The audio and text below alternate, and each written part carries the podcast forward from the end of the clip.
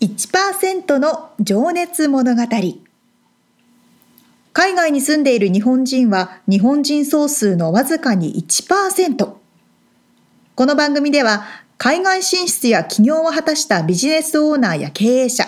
また各業界のプロフェッショナルな方々へ対談形式でインタビューをしていきます日本の未来を背負うグローバルなプロフェッショナルたちの仕事哲学とそこに燃える情熱に迫ります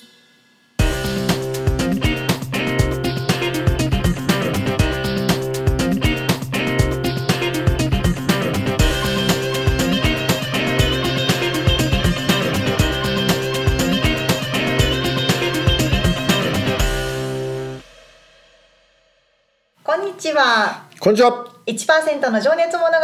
第18回でございます。はい。はい、皆さこんにちは。お願いししまはい、す。こんにちはお願いします。今日ちょっとね、そうだ。お隣さんのお部屋でね、ちょっと話し声がね、うんうん今日はいつもより響いていてですね、 もしかしたら聞こえるかもしれないんで、先にそれだけ言っとちょこっとう。ね後ろに乗っかってるかもしれないけど、そうですね。じゃあご了承ください。はい。 ということで、あのいつもいろんな方に聞いてくださっていて、とても感謝しており ます。まあ日本語おかしかったですよね。 なんかどのくらいの方が聞いてくださってるとかってわかるんですか？そう、えこの間ね、ちょっとあのー一応ダウンロード数というのが測れているんですけど、はいはい。えー、祝1000ダウンロード突破イエーイありがとうございますイエーイっていうのが今5月のね後半。いつだっけな中旬ぐらいで突破したっていう感じですねなるほどなるほでど。これ配信されるのは6月の 半ばぐらいですけどうん、うん。うんまあもうちょっと増えてるかと思うんですけどまあ嬉しいですね。あのーそう約4ヶ月ん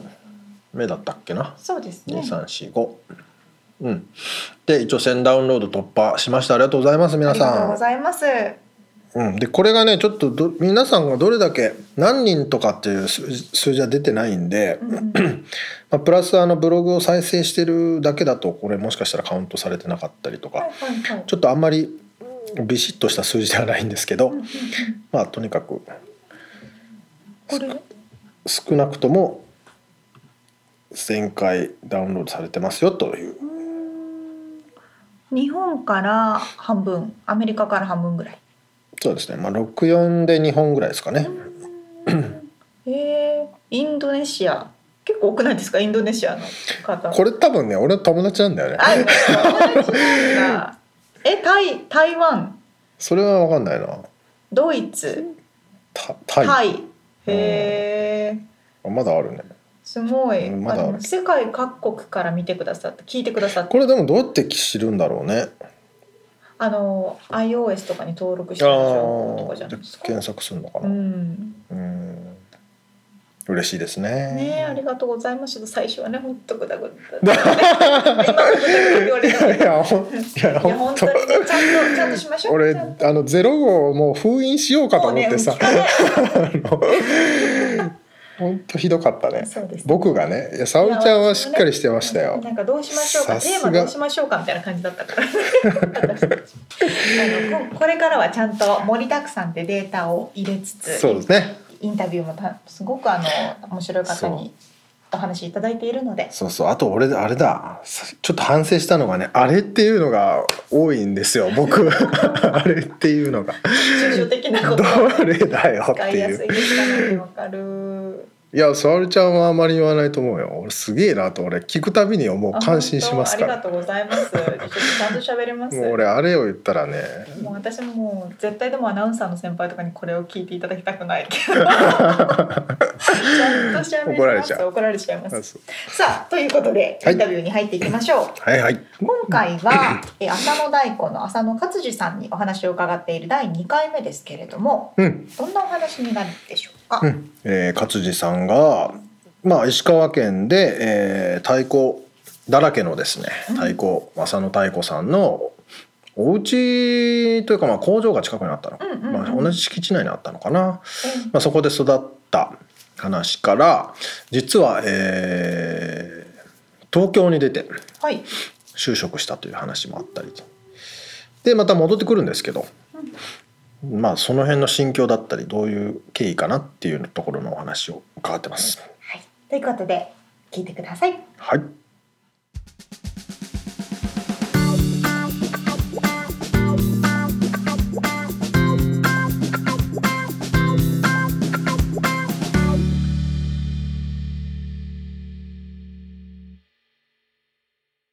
まあじゃあその工場であ遊びながら幼少期を過ごして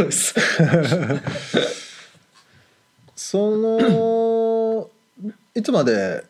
ご実家というかえーっとですねうん私大学も地元の石川の大学だったので、ええーっと大学までは石川にえうんいて、まあ、手伝いもちょこっとしたりははいしてましたで大学卒業して東京の方にあうのんヤマハミュージックトレーディングっていう今はもうヤマハジャパンっていうのに変わっちゃったんですけどはい、その、えー、と輸入の会社うん楽器のヤマハが取り扱えない楽器はい例えばあのシンバルだったり、はいえー、とアンプだったり、まあ、いろんなあうんのジャンルがあるんですけど、そのお打楽器の部門にうん就職できまして、うんそこにまあ3年ほど、あーいました。なるほど、はい、それっていうのはもうじゃあじご実家のこの家業を継ぐ前そうです継ねぐとかそういう話はなかったの、全くなくてうちの親父あはそあ、うの好きにしたらっていう、へえだいぶ自由な、はい、まごあ長男で、長男ですはいああ自由っていうかまあ放置です よね家を好きにしたらみたいなあそうですか。えでもまあじゃあ家業を継ぐ人はまあ誰かまあ文家っていうのもうちがあったので、まあそうかそうかはい、いとこが社長についてますそんでうかそうか、はい、それはそっちでやるだろうとはい勝地さんも、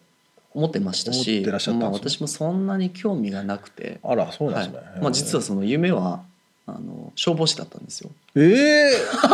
まさかの僕と一緒じゃ ないですか。いや実はね僕も幼稚園の頃ね、はい消防士になりたくて、へー画用紙に消防士の絵を描いた。すげえいやいやすごくないです。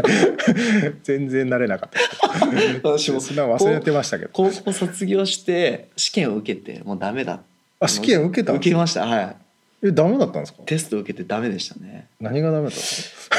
学力じゃないです かかうわ難しい ですか難しかったですねえずえっと、まあ、バレーボールずっとやってたんですけどはい体力は自信があうったんんうでんうすね、んうまあ、んきそこまで、まあ、あれだと学力がダメだったのかな、へえそれで、まあ、大学ねうんまあ、大学行ってみたらっていう、まうあ、んそんな急いで就職せずにっていう、まあ親父の助言もあって、うんまあ、じゃあ行こうかなっていうう、ん大学では何の勉強を大学は全く関係ないんですけど、えー土木工学でした、ほうはい まあ、高校が工業だったんですね、あはははいまあ、そのつながりであーあの先生があの、なるほどねはい、推薦してあげるって言って、本当にみたまいあな、でも一応だから消防士の夢ははい、そこで一旦終わった終わりましたねねはいでその時大学でまあ土木を学んでまあはいそっち系の仕事に就くのかなみたいな感じだったんですかねはい、んそういうまあ夢ではないですけど漠然という方向はそういう感じなのかなっていううのんはあったんですけど、うーんでヤマハミュージックトレーディングさんに結局就職されたのは、まあはいまあ、関係ないっちゃ関係ないですもんね。これ全く関係ないです ね、はい、まあでもあのちょうどその担当っていうか打楽器のおディビジョンマネージャーさんがちょうどまあ太鼓つながりの人でうーん空きあるけど試験受けてみないっていうふうにうんうんそういうまあおっしゃってくださってはいはい、で、まあ、行ったら、まあ、何何人かいらっしゃったんですけど受かっちゃったみ たいなうーんいや自分がまさか東京行くとはっていうねあもーう田舎の行きたいとは思ってなかったんです かいや怖かったですよねあそうですか田舎田舎育ちですから、あね、ーやっぱちょっと怖いなっていう うーんうん決まっちゃったし行かないとなみたいなはい、そうまあちょっとね、うん、違う世界といえば全く違う世界ですからね怖かったですよね、うんうーんそっかじゃあそんなにもうめちゃめちゃ東京行くぞ俺はみたいな感じでもなくそうですねもうご縁ですね完全にうーんちなみにあの太鼓は叩いてらっしゃったんですかそ小学校の、うんまあ、低学年あたりまでは太鼓をやってましたまのまでは、はいってことはじゃあその就職とかいするやあ時のは4年小学校4年はいからバレーボール始めたんですけど、はいはいはいまあ、それでもう完全にやめちゃって太鼓の方は、はいええやめちゃいましまあそれでもそのパーカッション部門に入ることに、た、うんうん、なるっていうことで、はなるほどねで東京に行かれて、い、はいどれぐらいそこには勤められたんですか、丸3年うーんは具体的にはどういう業務をえっとですねあのー私の担当は、うんあー国内の教育打楽器っていうはい あのの商品の、えー商品担当なので、えー教育打楽器まあ、タンバリンとかベルとかおおうん学校で使うようなやつ学校の使うやつですねカスタネットとかカスタネットとかで100何品もあったかなその、まあ、担当の、はいえーとまあ、販売から、まあ、販売っていうのはそのヤマハっていうのは大きな会社なので、うんうん卸す、はい まあえー、とその管理ですよね、はいはいはい管理、えー、と在庫の、えー調整とか、えーまあでも学校とか教育機関が相手だとめちゃくちゃ大きいですよもねう大きいですねもう単位がやっぱりおーまあ、それが最初の仕事だったので、はいそういうもんだと思ってこうあー働いてましたから外出てちょっとびっ くりわすごいなっていうそりゃすごいですよねどんだけ月出てんだっていうだって僕も普通にカスタネット持ってたし、はいタンバリンは持ってたかな分かんないけど、うんまあまあほぼ子供たちは何かしら持ってますよね。何がしら持って打楽器をねますね学校関係ももう大量に行くじゃないですか、はいはいはいはい。もう数と、まあ、管理がやっぱり大変で品質がちょっと悪かったりとかっていうのでえもう担当エリアみたいなのはえっと、エリアではなく商品全般の担当なのであー全国ってことです全国あの、まあ、営業の人がいらっしゃっててその人からいろいか。あーろはいお話聞いたりとかあのうーんやり取りをするっていう、はい、業務ですうーね。ん。ちょっと楽しかったですか。楽しかったですえね。ーまあなんかなんでしょう責任がないっていうんですか まあありますけどありますけどこいやう なんていうんですかこのまあ組織の中の組織の中の一つで、うんまあ、上司もいるし、うんでちゃんと、 まあ、同まあ僚、仕組みができてるできて出来上がってるってことですね、だから難しいこともありますけど、うんでもそれでもなんかあのまあ、一生一生懸命やれば、はい楽しかったですね、うん周りの人もこう音楽好きな人ばっかりだうだっんたり、あの趣味の延長上で入ってきたっていう来られる方も、まあでも硬いといえば硬いですよねそのヤマハさんが使ってる硬いですね。楽器をし かも教育機関に卸してるんだったら、はいはいそれは揺るがないですよね いらないと思いますよその時まだ人口も多かったしね、うんおそらく。はあうんまあじゃあそれは普通に楽しんで東京で暮らしてらっしゃってはいはい。その3年で辞められたっていうのは何がきっかけえだっったとんでですすか、ねやっぱりその、まあ、輸入部門っていうのでうちうん私は教育国内のその打楽器だったんですけど、うんあのまあ、同じ部署に輸入をされる人たちとか、まあ、そういう手伝いもいろいろ海外の海外のブランドですね。はい、うん日本に持ってくると持ってくるっていう、んはい、その担当の、えはいー、と方がいらっしゃったりえっえていうのでまあいろいろお話を聞いたり、はい、まあ、実際イベントとかうん手伝いに行ったりとか、うんあの行くとやっぱり和太鼓の、まあ、日本の和太鼓っていうのはまあ素晴らしいものなんだなっていうのが、まあ、外出て初めて分かったっていうか外出てっていうのはそういう知識が入ってきてってこと、そうですねヤマハにあ行ーって全く違うジャンルの楽器をなるほどなるほどそいろいのろ石川県から出てという意味ですね、そうですね、はいうんでいろんな違う楽器、はい、まあ、管楽器弦楽器とか打楽器とかドラム、んそういう西洋の楽器、うんまあね、はいアフリカにしても何にしても全然違いますもんね違いますね同じような、はいまあ、いろいろ長所とか魅力はあるんですけど、やっぱり日本のやつも自分はいいなっていううんのがつくづく外出てなるほどね感じられまして、その辺はどの辺が違うんですかねあのーまあ譜面、まあ、今も譜面でやってるんですけど、うん心に響く響きかせられる心に響く、はい、とか感じさせられうるっん、ていうのは太鼓の大きな魅力なるほどだと思うんですでもその超一流じゃなくてもうん、あの普通のまあ普通のっつったら語弊がありますけど、うんあの一般の方がやってもそういうことができるうん、楽器でしかもシンプルじゃないですかはい、難しいコードがあったり、うんうんうんあのいろいろ、まあ、技とかいろいろありますけど、うんまあ本当に打てばまなあ、るってういきなりできないこともないですよね、ないはい叩けばはいなまるあ、という奥こはと深いんですけけどそれでも、あの窓口は広うくん誰でもこう叩けるっていうまあねギターとかコードが抑えられなかったら男がならないですもんならね で譜面が読めなかったらできないとかってい う、でも太鼓はねバッジがあって、ボコンと叩けうばんうん音は鳴ると、はい、なるほどそういうなんかこうシンプルなものと、うんうん、やっぱり日本のもの日本の太鼓っていいなってうんつくづく、はい、うーんで、ううんんじゃあそれを感じつつ、はい仕事をしてらっしゃってそうですね、うんはいまあ、その慣れてきた時に、はいやっぱりそういうこまあ、いろいろ目がこう視野が広がってくると、うん、そういう思いがちょっと強くなってそれは家業の方 にのことを考え出したってことですかそううですね、うんで、まあ、土日は大体そのイベントの手伝いにあの関東とかでも、うんまあ、全国うちの顧客が浅野太鼓の方ですねおはい客さんがいるので、まあ、土日になると、まあ、手伝ってくれっていうので、うんあの手伝いに行ったりは東京から東京からはい駆けつけてそのはいお手伝いして、はい、うん福島行ったり、まあ、東京でイベントがあった時は東京にうあんったりっていうので見てるとああいいなっうんていう、まあ、ただただいい なって本当にいいなっていうのは、そのここで自分もやりたいなっていう感じなのかもしくはその太鼓自体が太鼓自体がいいなって思いましたね。はうい、んあと太鼓の関わってる人たちうんも、まあ、こうなんていうんですかこピュアなんですかうねうん粋な感じなんですかね粋ですし、うんけ賢明っていうんですかはあは本当にまっすぐな人あなたるちほども多いですうんし、まあそれ、まあでも本当にそうですね確かにその辺もシンプルなのかもしれないですうんうんうねん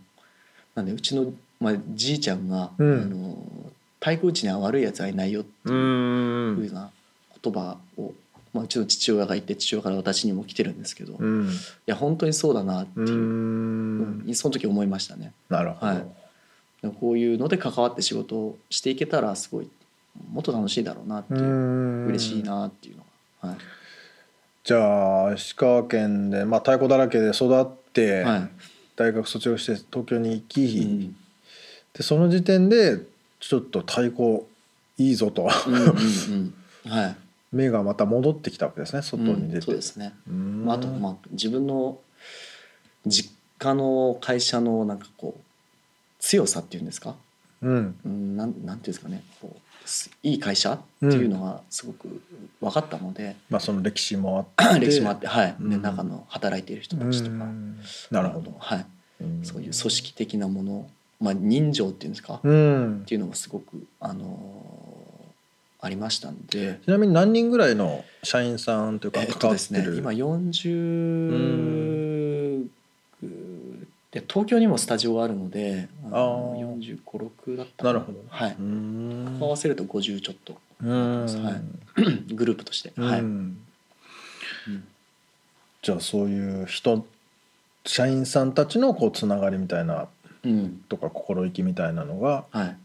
いいなって、はいうんまあ、小さい時から、あのー工場に行ってたんで、うん、まあ、おじいおっちゃん連中とはいはい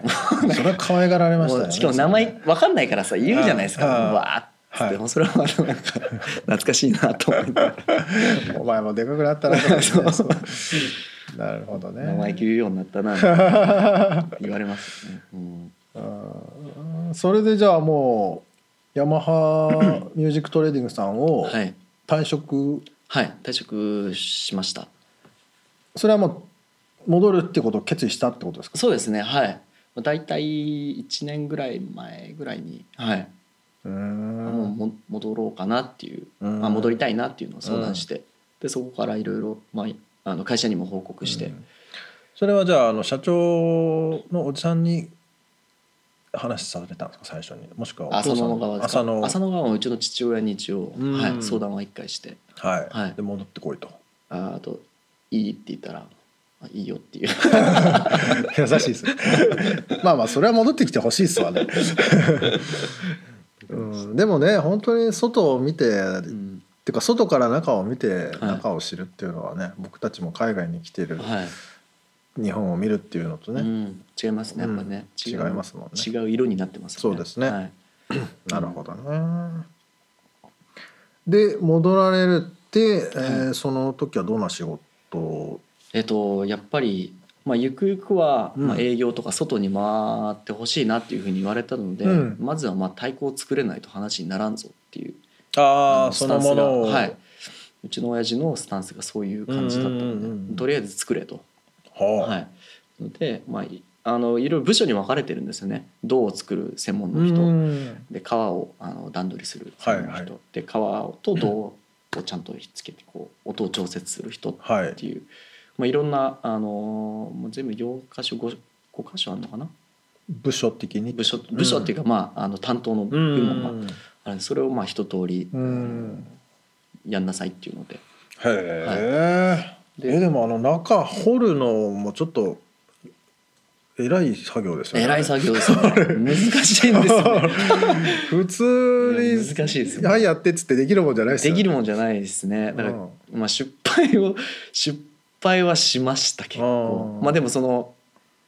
最後はもうちゃんとあの職人さんにやってもらってうんあの綺麗にしてもらうんですけど、まあじゃあ一旦工程を知るというのが、はいまあ、作れないと話できないでしょっていんうどうな音どういうはい構造になってるかとか、そうそうはい、あと音を作る時どういうところが大事なのとなるほかどっていう、はい、そういう話ができないねっていうので、ちなみに一個の太鼓を作るのにどはいれぐらいの、えっと発注を受けてからええ大体1か月でできます、ああそうなんですね、はいただ、あのーその1か月にできるまでうんに下準備っていうのはすごく長くてその一番長いのは木の部分はいなんですね、原木を切って、はいまあ、木っていうのは水がすごい入ってるんですよね、ええでそれを乾かさないとあの太鼓にできなくてそ乾れを燥させる乾燥させないとういけない、ん、で、まあ、自然乾燥だと大体2年から3年かかりますおお銅を乾燥させるだけでもそのぐらいかかるのでまあじゃあそれがいっぱい置いてあるわけってことですね、はい倉庫に、うあの在庫としてまあ、そうワイなんですよンダルみたいなあそんな感じです寝かせてやしるまってあるわけですね、寝かせてありますねあーまあ湿ってると腐っちゃったりする原因になったりとか、はいもしくはで音があと割れちゃうのあが、ーはい、大きいですねでへえ急激なこう えーと出家の幅うん幅で大体木が割れますへえああの急激に湿気が変わるとはい、気で圧キとュッか、とこうなくなっちゃうとあのーまあちょっと理由はちょっと忘れましたけどパーンっていうまあ、空気があれなのかなへえ割れるっていうので、まあ、寝かせてでその工程としては最初は、まあ、あのー太鼓の胴はいの形綺麗にそのままするんではなく、うんあある程度ちょっと太みをと取って、あのゆっくり乾燥させるように、うんはい、してでその乾燥してから仕上げるっていうのになるのでどうしても時間がうん、はいかかりますね。じゃあ受注があって、まあ、はいこれが合ってるだろうっていうのはそこから選んで、そうですねはい、で中を削る、はい、なんか削って外を仕上げて、うんで色を塗ってうんでその間には皮があの、うん皮をこう作ってで出来やこう色とか出来上がったらあの貼るっていう皮を貼るっていう作業ですねうー。んでこのなんかビスっていうんですかねこうなんていうの秒か、はいビスじゃないか、はいこう皮を止めるってことですよね、そうですね。これってでももうそこでチューニングっていう風な感じで、まあ、ギターとかうん三味線とかってまあうん一応弦をチューニングするはいわけじゃないですか、はいまあ、ドラムもね、チューニングできますからねできますけど、うんこの和太鼓っていうのはできないですから ね。できないですよ ねできないです。まあ一回張ったらおそのま まってことですよねはい。で、であのそこでミスるとやばいぞっていうことです太鼓のそのいいところ、私はいいところだと思ってるのは、はまあプレイヤーの人にも音を作ってもらう。あーはまあは打っていくと皮があの馴染んできて、はいはいはいやっぱりいいあの響きになってくるんですよ。ああなるほど、でね、そこで、まあ、例えばあと何年後23年後かなっていうあの23年後にベストがの音が来るように正野太鼓は特にそうなんですけど23年後を見据えて張りなさいっていうススタンスでだから最初はもうカンカンに硬いですね。で大体23年打ち続けるといい音になるよっていうものであのうん音を作りなさいっていうふうにじゃあ最初は音が高いんですか、カチカチに高いですね。あはいーで他の太鼓屋さん全国の太鼓屋さん見ても、うんその浅野の音は高いってういうふうーんにはあのなるほどねはいなってますね。で馴染んでくるとこうドンと響く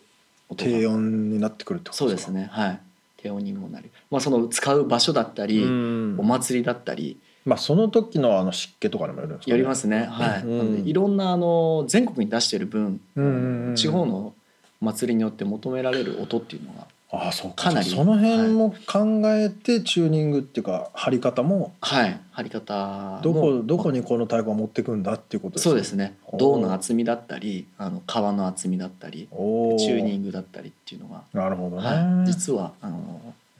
うーん実は深いんですうーん難しそうです ねでも一回張ったら帰れないっていうのは帰れないいっていうか それは職人技ですね、はいはいまあだから2年間一応あの再調整っていうんですかは無あー償でやりますよっていうふうにはあじゃあ一回外してまた張り直し針がもはいできないことはない音なるがはほどいねしその立ち会ってもらっても大丈夫ですっていう、はい、音を作うーるために、んじゃあその一工程を学んで、はい、その後まあアメリカに来るまでっていうのは何かえっとですね、うんアメリカに、まあ、きっかけがうちのはい奥さんが、はあの日系アメリカ人はいで、えーしかも太鼓ややってたんですよね。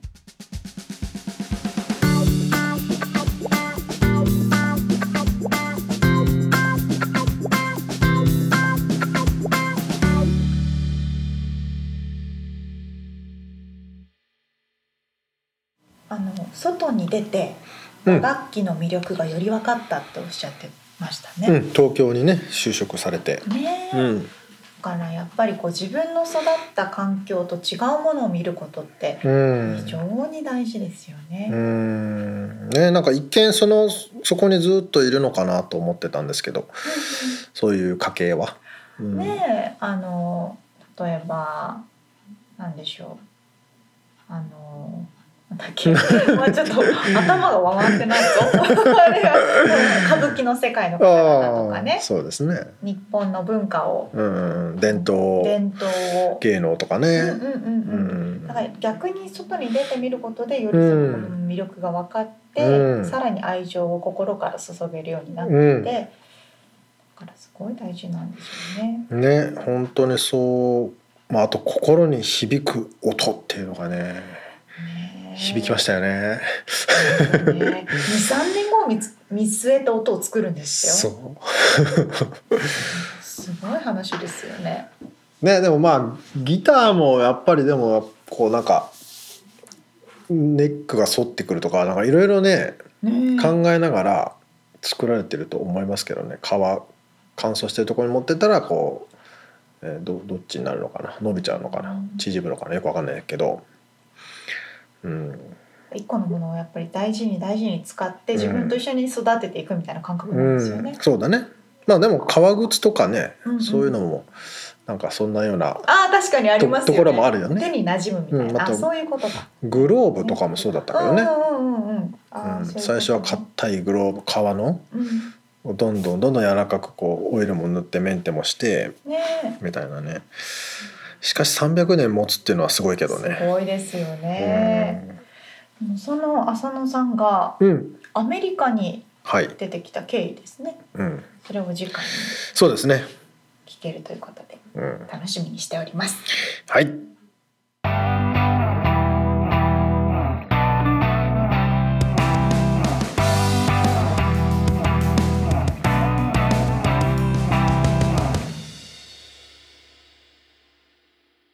リアルアメリカ情報。こうなんか拍手だけでよっと言わな。ないんか欲しいなこあれぶあぶみたいなやつね さあロサンゼルスから最新のビジネス情報生活情報をお届けしていくこのコーナーですはい今 回 English について English はい話をしたいと思います、みつさんどうやって勉強しますてかしてました勉強という勉強はねほぼしてないですそうよね、なんですかだって学校も途中でもうすぐ辞めちゃったし、ね、英語の学 校そうそうあらてかお金がなくなってバイトを始めてしまったんで、まあ、この辺はあんまり深くは言えないですけど いやアメリカにそうこう住んでいるからといって勉強しないとやっぱできるものでもないなってそうですね感じますしもういくらねちょっとできたと思ってもさらに上の人がいるからうんもっと勉強しなきゃって、いや俺なんか20年近くいるけどいまだにまともに話せないですからね難しいですよね英語だから、 まあ日本に住んでるとかアメリカに住んでるとかねうん関係あるけれども関係なかったりするので、うんどこでもだって日本にずっと住んでる方で英語上手な方たくさんいらっしゃるじゃないですかうんうんうん、まあ学べる学びやすい環境にもなってきたけどねそう最ですね近はねうんうんそうなんです。で私もいろいろえー昔から米英語をねいろんな方法で勉強してきたんですけれども、あれでも英文化とかじゃなかったっけうん、全然違う。あじ ゃごめ んはいすいませんは、はいいはい、ということでなんですけれども、はいはいあのアメリカに来て実際に社会学だごめあんそうそう今そう思い出したまあいいやは今い話進めてるんでこ ごめんねはいう現地の友人とかうんとはいはいネはいイティブの方と話をはいはすいるようになって思ったことうんやっぱり学校で勉強する英語って大事なんですけど普段使う言葉と全然違うじゃないですか。うん、学校って日本の学校ってことこっちのうん日本イのングリッ学シュス校クールも、うん日本の学校で、うん例えば教科書で勉強する英語うとん実際に使う英語って本当に違うので、はい、その実際に使う言葉日常会話うっていんうのをまた別にちゃんと勉強しないとうん普、通の会話できないなって私すごい思うんですよ。はい、例えばこう「分かりました」って「アンダースタンド」ってう習うんじゃないですか。うんでもなんか「ガーレ」みたいな「うん了解」みたいな「ガーレ」とか言われてうん「あそういう感じね」とかさうんすごいカジュアルな言葉そうだね例えばなんか賛成とか言ったら私友達がみんな「あ、うん I'm down」みたいな「うん I'm down I'm down」って私したみたいな「う I'm ん down」って超言いまくってて、うんなんだろうって思ったらその「I'm down」っていうのはもうあ私も賛成みたいなうんこととかうね、んまあガリテゲットとテイクとなんやろなあーまあ大体そういう簡単なものしかそうそうそう使ってない感じはするよね。そうなんですよだからカジュアルな表現でいいんですけど、うんうんちょっとそこで私があの実際に使っててすごい使えるなと思った英語の勉強法2つ紹介したいと思ってます。はい、 1個あの携帯のアプリうん、リアル英会話って知ってます知らないです。はい知らないです あのねリアル ってリアルアメリカ情報あそうそうこうリアルアだメけリカに情報のだけにねリアル英会話もこれ本当に使えるアプリですへー多分 iPhone だけかな他にもあるのかなリアルってかあの英語で書くんですけど英会話は漢字これで検索すると多分わかると思うしブログの方にも載せておきますがリアルはカタカナ？リアルはあ英英語語？ですうんはい。でねここにどのくらい3,000フレーズくらいうんいろんな会話で使える日常会話のものからいろんなフレーズを載せていってくれててで、うんさらにどんどん更新してくださってるんですよ。うん。いくら今いくらですか、 4ドル99ですね。まあ、500円ぐらいですかねうん。でも本当に価値はありますね。へえ。そういう普段のなんか「take it easy」とかうん、Don't worry 「don't about it。 worry about it」とかそういうのを全部載せてってくれるのでこれを完璧にこの3,000フレーズやれば日常会話はほとんど理解できると思います。うーっん。ていうおすすめのアプリ。なるほどね。これどうやって見っけたの？これは日本にこうどれぐらい前10うーん5年56年前かなへえ。でアメリカに実際に来てあこれが一番アメリカで生活する使えるみたいな使えるってなって確かにね、俺も高校一応中学高校とね、英語を習ってきましたけども、はいはい全くつ、何をもう使えないもんね。何を言ってるかはさっぱりわからんしそう、わかんないよ ね勝ったもんね最初の頃は。まあ日本語でもそうですけどそうですよね「わかりました私が行きます」とか言い言いますうね、ん、そうだね、そう だね。超ウケるほんますかみたいな言うでしょそうだよね。うんまあそれと一緒なんですよね、うーんだから結局本当の日常会話を勉強するのが一番よくて、うんうんでその2つ目の勉強法うん私はテレビのドラマうんを見るのうんうがんうん。それは字幕ありですかなしどですっかちもです。あどあありばありで見る場合もあればなしで見るなしで見る場合もうん繰り返し見ることが大事うで、んあの私のおすすめはいフレンズあもう古いな いつだそれ知らないんじゃないの最2000近の人再現数知らないでしょうね2000年ぐらいですからね10年ぐらいあそう僕僕もねでもそうそうそれはした僕もあしましたで僕がよく見てたのは「ゴッドファーザー」なんですけど古い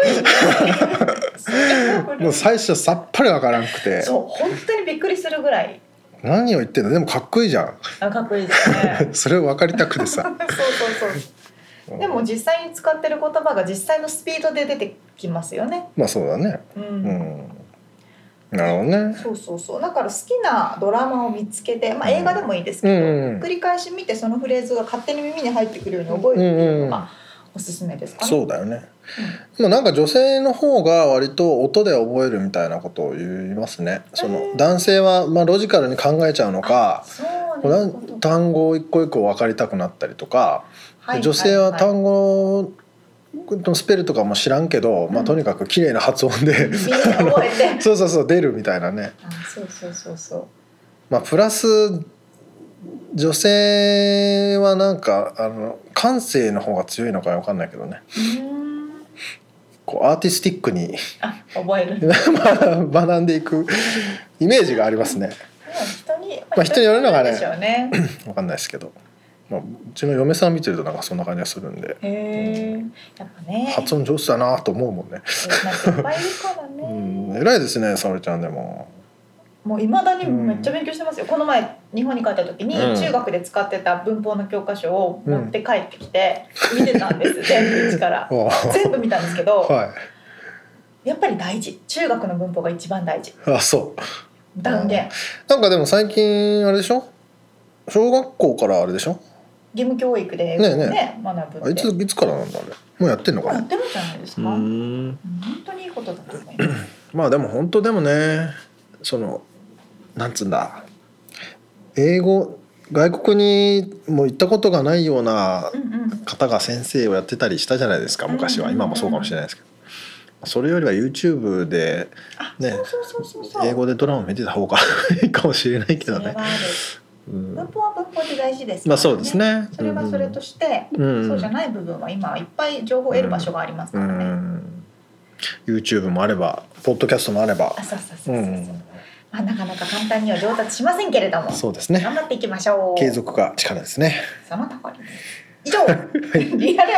報でした。あちょっとごめん最後にもう一回そのアプリの名前をちょっと伝えてあげてもらえますかあ、わかりました。リアル英会話。はい簡単ですねブ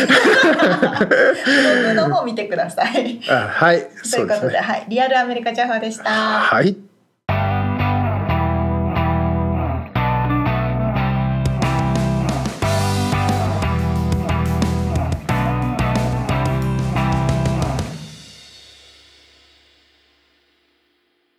浅野大子の浅野勝次さんに今回インタビューをさせていただいた2回目が終了して次3回目となりますそうですね次回はどんなお話になるでしょうかうん勝地さんが、えー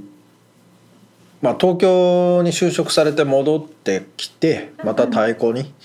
こう集中していったというかねフォーカスしていってはいそこからアメリカに今度はそ行こうとう